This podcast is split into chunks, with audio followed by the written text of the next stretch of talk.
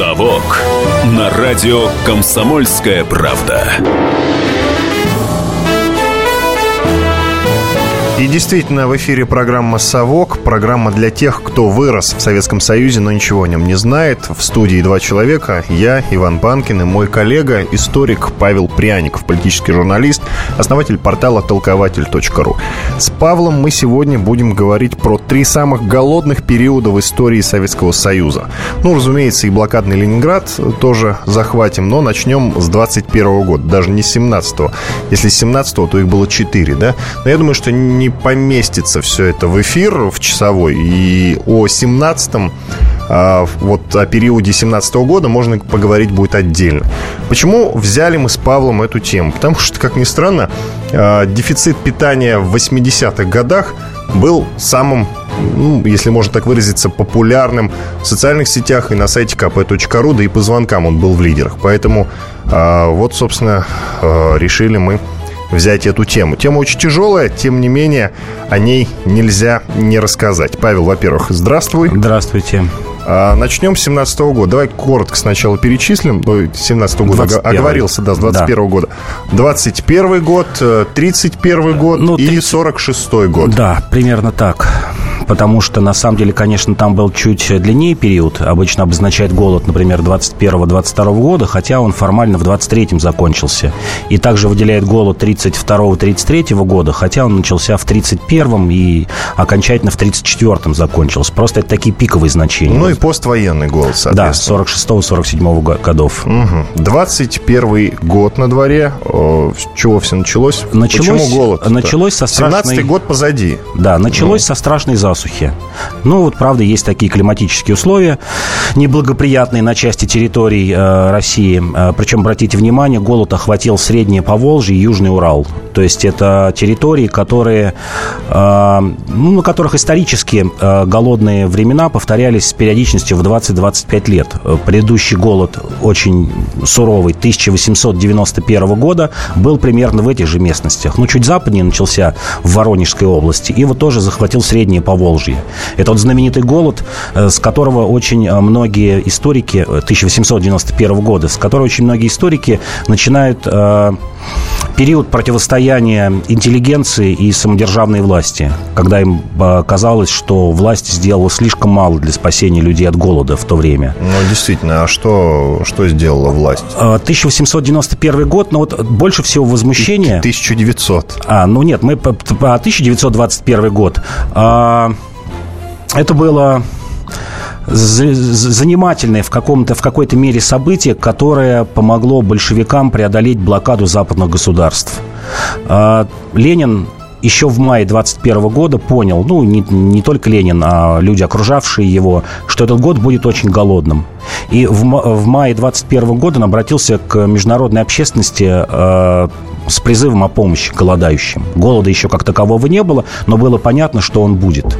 В этом, кстати, отличие от предыдущих э, голодоморов, можно так сказать. И э, очень большую помощь здесь, конечно, э, оказал американский комитет АРА американской администрации помощи. Это вот в предыдущей программе мы говорили как раз о взаимоотношениях США и, и России. Это вот тот как раз случай, когда э, американцы очень сильно помогли справиться с этим голодом в 21-22 годах. Я просто скажу вот сумму, которая была ими потрачена на ликвидацию голода в СССР. Это 72 миллиона долларов тех. Ну, это примерно надо умножить на 20-25, то есть это где-то полтора миллиарда долларов нынешних. Это причем безвозмездная помощь. А, Россия поучаствовала, ее затраты были 13 миллионов долларов. И это как раз тот период, э, запомнившийся многим и знаменательный тем, что э, в конце 21 года Ленин обратился с призывом к православной церкви помочь голодающим, сдать э, те ценности, которые были в церквях. Ой, это очень интересно. Сначала э, предложу слушателям активно подключаться к нашему разговору. Наш студийный номер телефона 8 800 200 ровно 9702. Звоните, участвуйте в нашей дискуссии, либо пишите нам в WhatsApp номер плюс 7 967 200 ровно 9702. Ценности, церков... даже церковные предлагали сдавать, да? Да, А, и насколько активно граждане сдавали их? А, не граждане, а сама церковь. Ну, очень, церковь очень меня интересует и, э, и церковь, и простые граждане. Сначала был а, призыв к добровольной сдаче. Когда он ничем не закончился, в ЦИК издал декрет в декабре 2021 года о принудительном изъятии из церквей. В феврале, заметим, февраль, прошло почти полтора месяца, в конце февраля, 28 февраля, РПЦ выпустила заявление, что мы не можем сдать эти ценности, потому что это, это является богохульством. Тот, кто использует не по назначению церковный утварь, там оклады с икон, миряне э, отлучаются от церкви, а священники изгоняются из сана. И тогда э, в 22 году большевикам, да, пришлось насильно изымать эти ценности. Общая сумма составила примерно 2,5 миллиарда золотых рублей. То есть голод, конечно, это к концу 22 года. Голод к тому времени уже заканчивался. Часть этих денег пошло на ликвидацию голода, остальные деньги пошли, ну, вот на восстановление хозяйства, скажем так. Кстати, слушатели шутят в нашем WhatsApp, что ты слишком быстро говоришь. Можно помедленнее, спрашивают. Я записываю, mm. не подписавшийся. Но будет расшифровка, я надеюсь, там, если Расшифровка будет, она будет на сайте kp.ru обязательно. А, каким образом власти выкрутились из этой ситуации в 2022 году? А, властям, конечно, тяжело пришлось, потому что разрушена была и экономика, и аппарат э, государственный, который мог бы с этим справиться. Но появился НЭП. Но НЭП появился, да, но здесь в большей мере а, помогла вот та самая гражданская общественность, как мы сейчас называем гражданское общество. Потому что кроме а, американских и других зарубежных ячеек, тут надо не только об американцах говорить, помощь оказывали, например, профсоюзы Англии, шведский Красный Крест, германский Красный Крест. Очень сильно помогло американское общество квакеров, это религиозное христианское направление, и в том числе ячейки вот того гражданского общества. Было образовано э, комитет помощи голодающим, ПАМГОЛ, который возглавил Калинин, и очень много людей просто добровольно отправились в эти места голода для того, чтобы помогать голодающим. В чем эта помощь заключалась? Кроме того, что пошло первое продовольствие из-за рубежа, потому что в России его практически нечего, нечем было, неоткуда было взять. А, Ленин предложил, например, такую альтернативу, и она действительно воплотилась в жизнь, что давайте из голодных районов мы переместим около одного миллионов, миллиона человек в Красную Армию. Просто заберем людей, тех, кто э, даже, может быть, по возрасту не подходит, забирали и в 16,5 лет, и, переместим их в местности, где такого голода нет.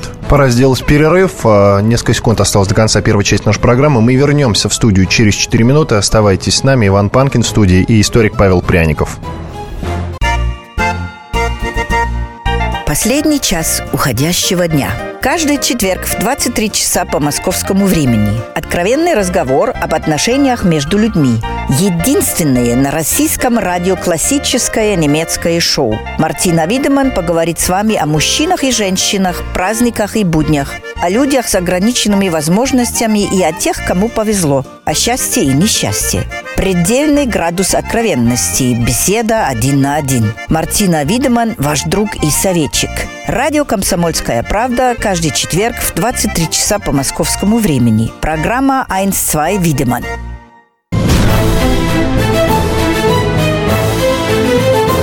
«Совок» на радио «Комсомольская правда».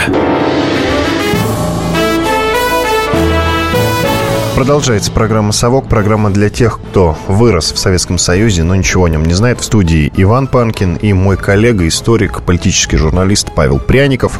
А, мы говорим сегодня про три голода в Советском Союзе. 21-22 год, 31-32 и 46-47 года а, почти уже вот 8 минут длилась первая часть нашей программы. Мы почти все обсудили про голод 21-22 годов, за исключением того, сколько человек пострадали, Паш?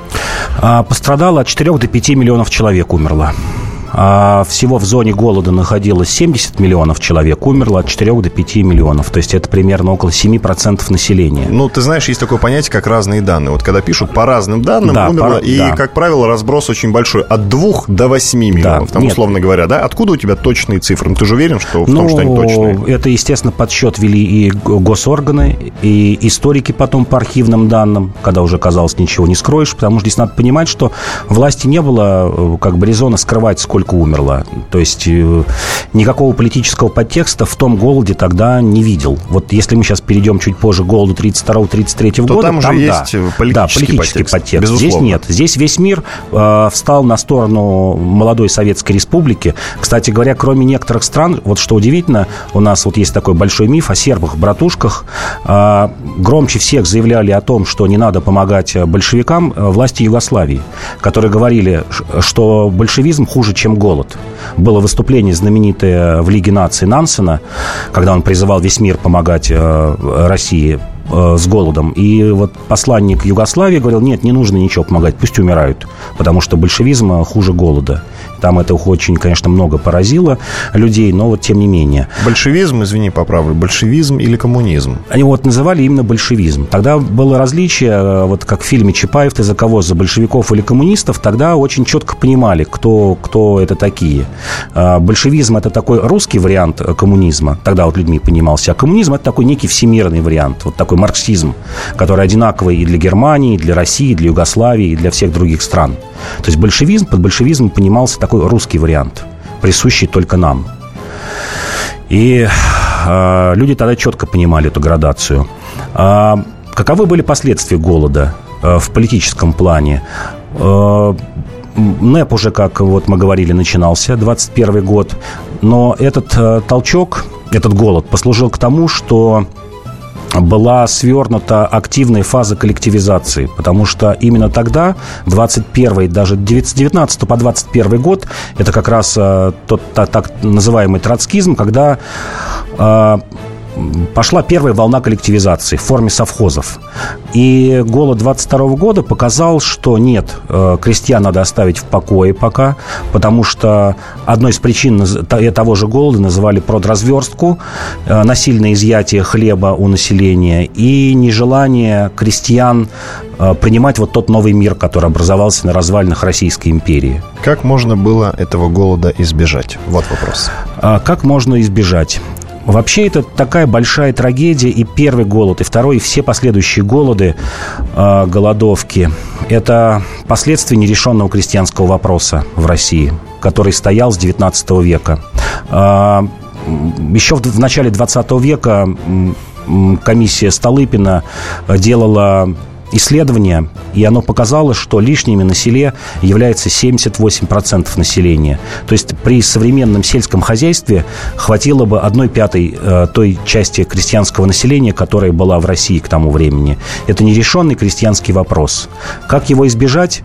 Вот Сталин попытался, если мы сейчас постепенно переходим к, ко второму ты про голоду. коллективизацию говоришь? А, да, э, О, про, про урбанизацию. Себе. Коллективизация, урбанизация. Угу. Да, это было сделано жестоким а, способом. Подожди, подожди, подожди. Э, давай сначала попросим слушателей участвовать в нашей дискуссии. Номер 8 800 200 ровно 9702. Звоните, участвуйте в нашей дискуссии. Либо пишите к нам в WhatsApp номер плюс 7 967 200 ровно 9702 ты плавно уже перешел, я так понимаю, к голоду 31-32 года. года, да. Ну, как-то ты незаметно Да, незаметно. Я еще, я еще скажу, даже вот такую небольшую лесенку перекину. Еще э, что было в, э, в этот голод 21-22 года заметно. Это совершенный перекос э, в сельском хозяйстве по производимой продукции. Основной вид продукции, который производили так крестьяне, было зерно. Было очень мало технических, так называемых технических культур. Э, садоводства, животноводства. Э, очень часто этот голод 21-22 года называют зерновой голод. Э, современники описывали его, что они приезжали на какие-то небольшие полустанки в Самаре, в Саратовской области, где был вот эпицентр голода, и видели, что, в общем, рынок ломился от мяса, фруктов, ягод, но зерна, хлеба не было. Говядина стоила в пять раз, дороже, в пять раз дешевле, чем, чем, чем хлеб.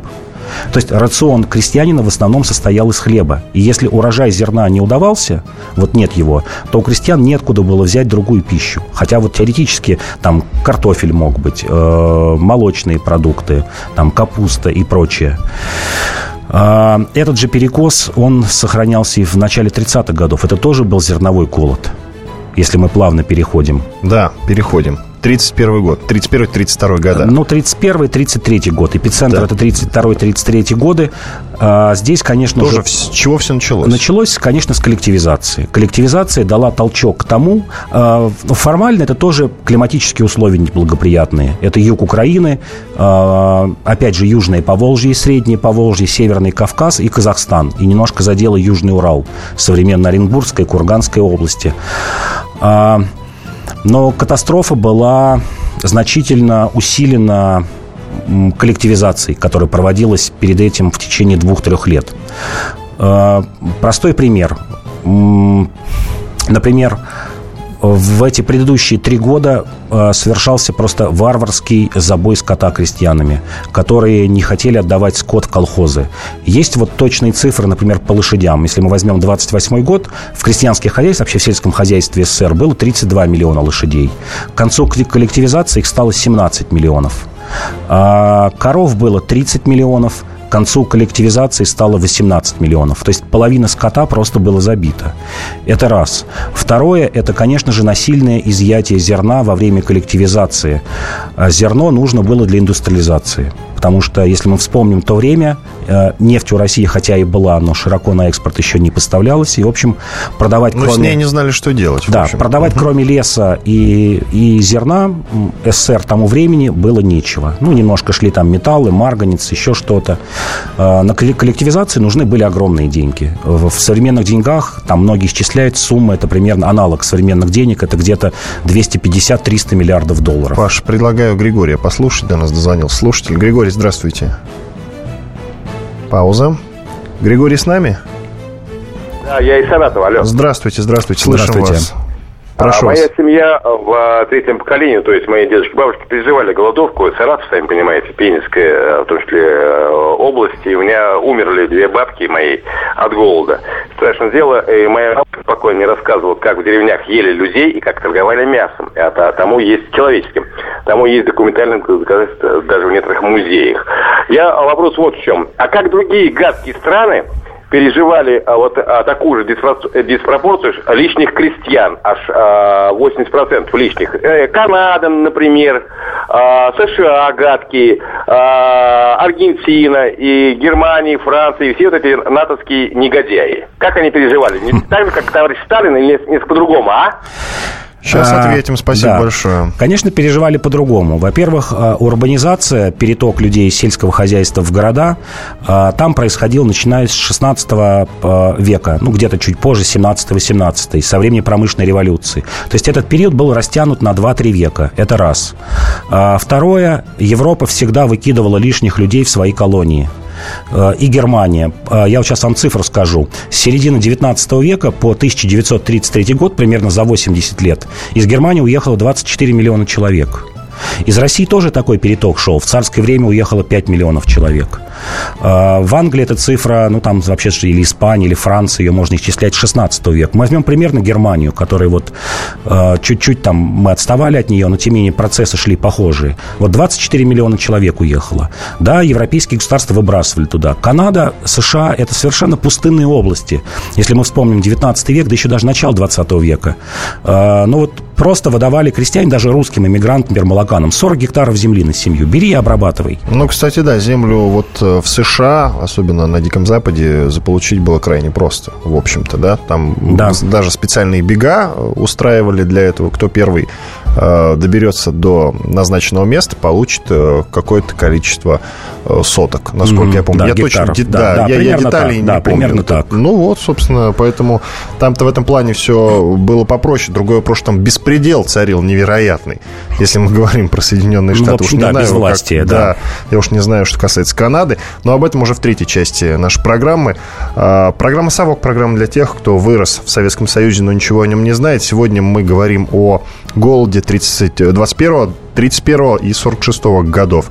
А, оставайтесь с нами, через 4 минуты мы вернемся в студию. Я напомню, что ведущий Иван Панкин и Павел Пряников. Будьте всегда в курсе событий. Установите на свой смартфон приложение «Радио Комсомольская правда». Слушайте в любой точке мира. Актуальные новости, эксклюзивные интервью, профессиональные комментарии – Доступны версии для iOS и Android. Радио «Комсомольская правда». В вашем мобильном.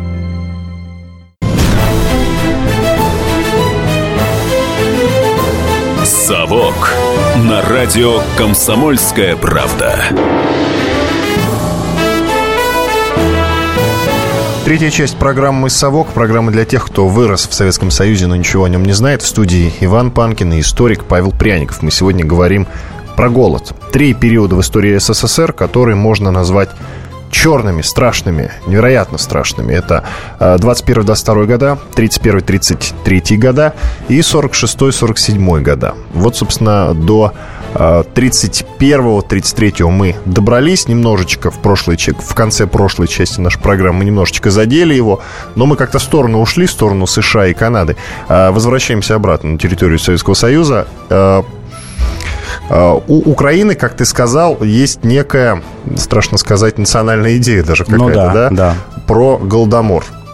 А, Голодомор 31-33 годов как да. раз а, в... летят обвинения в сторону России. Насколько они адекватны, Паш? А, но здесь э, Понятно, что никто не опровергает цифры умерших. Они хорошо известны. Даже сама администрация Украины, президента Украины в 2009 году делала такие подсчеты. У них получалось 1 миллион 847 тысяч человек умерших на территории современной Украины. А всего в этот голод погибло от 4 до 6 миллионов человек. То есть он был по людским потерям примерно одинаков с голодом 21-22 годов. А другое дело, что Украина называет это геноцидом. Геноцид – это э, любое определение геноцида предполагает, что есть некая умышленная идея э, уничтожения той или иной нации. Э, конечно же, этого не было. Нет ни одного документа, до сих пор не найдено ни в каком советском учреждении, там ни ГПУ, ни ЦК партии, ни какие-либо еще там исполнительные органы власти о том, что кто-то специально специально, умышленно задумывал убивать именно украинцев, морить этим голодом. А это... Откуда вообще, откуда вообще эта информация э, пошла и почему э, в Украине в это верят? Но это общий процесс для молодых наций при строительстве национального государства обращаться к каким-то национальным идеям, хорошим или плохим. Там для кого-то это служит, например, восстание против власти, как, например, бесчисленное э, количество польских восстаний. А украинцев, ну, это вот такой неприятный период, который как бы обособляет Украину от остальной части Советского Союза. До То есть любая дозвонил, нация. Э, извини, до нас дозвонился Александр по номеру 8 800 200 ровно 9702. А, прошу, Александр. Здравствуйте. Здравствуйте. Э, э, я хотел сказать как раз, что, скажем так, мы помогли выжить там Германии и Америке вот в этот голод, да, 30-х годов. То есть как раз мы у них закупали за это зерно, мягко выражаясь, вот это вот железо, скажем так, да, средства производства, скажем так. Там доменные печи, там прокатные станы и прочие разные штуки. Вот, необходимые. Вот, для того, чтобы какую-то технику мы могли выпускать, скажем так. Ну, и станкостроение в том числе, там, и так далее, развить. Вот, это, э, то есть мы помогли действительно, скажем так, то есть лесом и зерном, как я понимаю. Вот, а во-вторых, я хочу сказать, у меня мама, кстати, родилась э, вот в 46-м году, в 47-й, в общем, то есть очень тяжко было, как я понимаю, там, в общем, тяжелые очень трагедии были, ну, скажем так. Вот, а про 90-е я хочу сказать, вот 90-е и начало 90-х, а, буквально, это был тоже жуткий голод, скажем так, у нас забивали скажем так, действительно там колхозы разрушали, просто насильно, да, вот это сам, то есть ликвидировали колхозное право просто анти... вообще вот просто противозаконно, понимаете? То есть и люди остались, и кому-то там, не пойми кому, которые приехали вот недавно, раздали паи, мягко выражаясь. А нам, например, да, то есть у нас здесь корни, все такое прочее, многим не досталось. Вот я в это время, например, учился, да, там уезжал э, из колхоза, в колхозе же работал, да, то есть тоже не досталось там и так далее. То есть было очень много, вот в начале 90-х была такая же ситуация. Вот, и даже я слышал, что вот в Твери, например, там э, один-два случая якобы, что тоже там попытались там мясо продать, там кого-то поймали, или человечную в смысле, да, там был момент какой-то там, вот, убийство, что-то такое там связано. Вот, то есть э, был момент, который очень жуткий был. У нас, я работал некоторое время, как раз молоко возил, то есть просто у нас по магазинам просто упал хлеб, короче говоря, то есть э, до середины дня уже не было, да, э, и вот на 90-й вот где-то год, да, то есть и после э, обеда уже, значит, и молоко, то есть вот мы возили, да, то есть э, по магазинам нечего стало возить, а у нас от тоннажа шел, то есть вообще, то есть не заработок, а аванс приходил, получал, и все, то есть там шабашки там начались у мужиков. Я просто ушел, ну, машина, как говорится, там слабенькая была. И так, в общем, мы поняли вот, вас, да. Очень тяжелая ситуация. Спасибо большое, вы ушли далеко в сторону. Да. Я, Тут, уже наверное, ждал, если... я, я уже ждал, когда Да. Александр поставит точку, но ждать пришлось чуть дольше. Ладно, все-таки продолжаем говорить про 31-33 года. Да, про, про Украину, про Да, геноцид. про, про, про геноцид. Голодомор. А, Я даже могу сказать, откуда пошла эта идея политическая, когда э, впервые начали заявлять об умышленных действиях. Первым об этом заговорил э, советник премьер-министра Англии Гаррет Джонс который являлся консультантом английского правительства по индустриализации в СССР, который с 30 по 33 год ездил э, по тем точкам, в основном Южная Украина, где, э, куда английские, английские компании поставляли свою продукцию для индустриализации. А, ну, он был, да, его и называли шпионом английским, он этого не скрывал. Легендарный человек, английский разведчик. И он организовал э, компанию в прессе с его помощью, естественно, Англия была в этом заинтересована, преувеличивать этот голод для того, чтобы СССР свернул э, деятельность, свое сотрудничество с Германией. Тогда еще Гитлера у власти не было. Э, два основных агента индустриализации – это США и Германия. Англия была недовольна, что СССР оставил ее за бортом, как промышленную державу, которая очень мало поставляла индустриальной продукции. И э, когда Гитлер пришел к власти, когда СССР свернул, э, начал сворачивать вот эту активную деятельность с Германией, эта компания в, в западной прессе сама собой утихла. Но вот пик этой компании, когда, еще раз повторю, э, видели в этом политический подтекст, он в, 30, э, в 30-33 годах был раздут вот с помощью этого англичанина Гаррета Джонсона. Итак, вопрос традиционный, уже ставший традиционным. Как можно было этого голода избежать? А как можно было голода избежать? Проводить э, коллективизацию не такими э, чудовищными темпами. В общем, Сталин это и признал сам, его знаменитая статья «Головокружение от успехов», э, знаменитое письмо Шолохова, который рассказывал на вот примерах из своего окружения станицы Вешенской о том, как это все происходило. Это тот самый вариант, о котором мы вот часто в наших предыдущих передачах говорили. Это продолжение НЭПа, это продолжение коллективизации не такими э, варварскими методами. Другое дело, что история не знает слагательного наклонения, и непонятно было бы, э, если бы все это происходило эволюционным путем, смогли бы мы провести индустриализацию или нет, и урбанизацию. Я вот простую цифру скажу. С 28 по 32 год городское население Советского Союза увеличилось почти на 13 миллионов человек. Это безумная цифра для того времени, с учетом того, что города были маленькие, компактные, неприспособленные. То есть это искусственная урбанизация, искусственная индустриализация э, на костях, в прямом смысле слова, была проведена на костях деревни. И здесь надо учитывать то, что большевики, они этого никогда не скрывали. В общем, это такой технический момент, как сейчас сказали бы, технократический. Они всегда недолюбливали деревню. Считали, что действительно передовой класс э, в социализме – это пролетариат, а деревня – это пережиток, нечего с ней считаться. Э, и, в общем, там зреет тот самый э, оппозиционный ресурс, который вот может завоевание революции обнулить. Странно, пролетариат, деревенский пролетариат, он, по-моему, ну, самый подходящий, я имею в виду, если говорить о выборах, например, да, потому что морочить голову деревенскому пролетариату значительно проще, чем городскому, разве нет? Ну, значительно проще. Другое дело, что деревенский человек, такой стихийный человек, он часто брал рогать на то и ружье и шел против советской власти. Вообще здесь нужно вспоминать, что вот нам кажется, что коллективизация – это такой э, бескровный совершенно процесс, в котором есть только одни жертвы. Ничего подобного. Есть общие цифры, которые говорят, что за время коллективизации погибло около 4 тысяч партийных и спецслужбистских работников из, из ГПУ. Uh-huh. То есть а, он отмечен стихийными восстаниями, а, действительно саботажем, вредительством. То есть деревня очень активно сопротивлялась коллективизации. Но ты цифры, по-моему, не назвал. Цифры тут расходятся. Да, да? 4 до 6 миллионов. Цифры uh-huh. расходятся.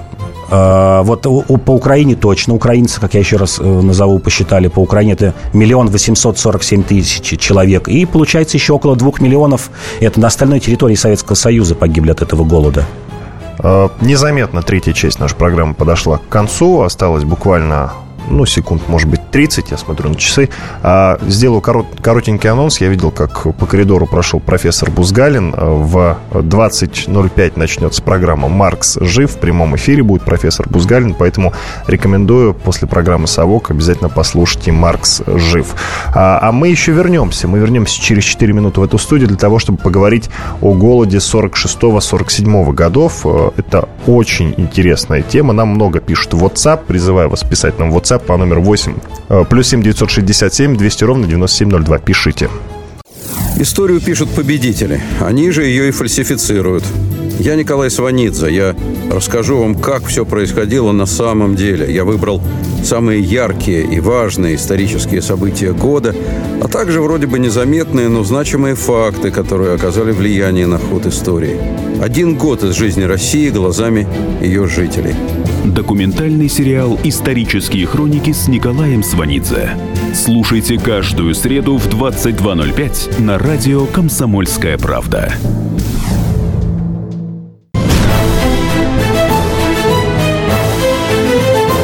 «Совок» на радио «Комсомольская правда».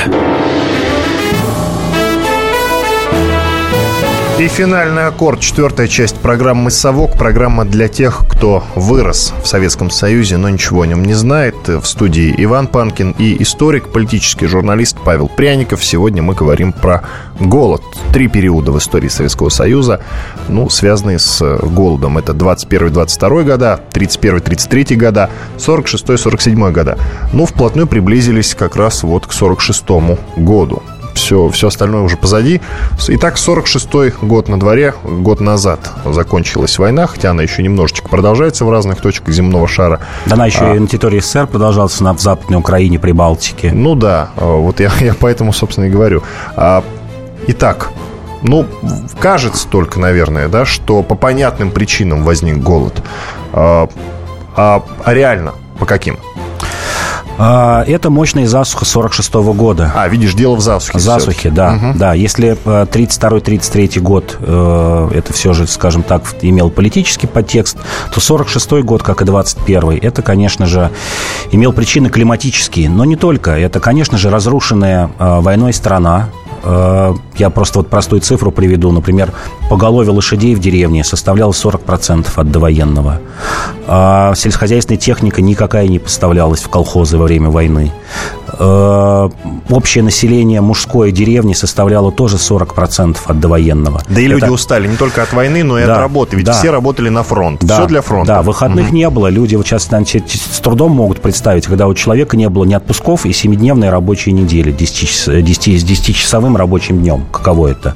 А, действительно засуха. Засуха примерно застала те же районы э, традиционные, и как две предыдущие засухи. Это Черноземье и Поволжье.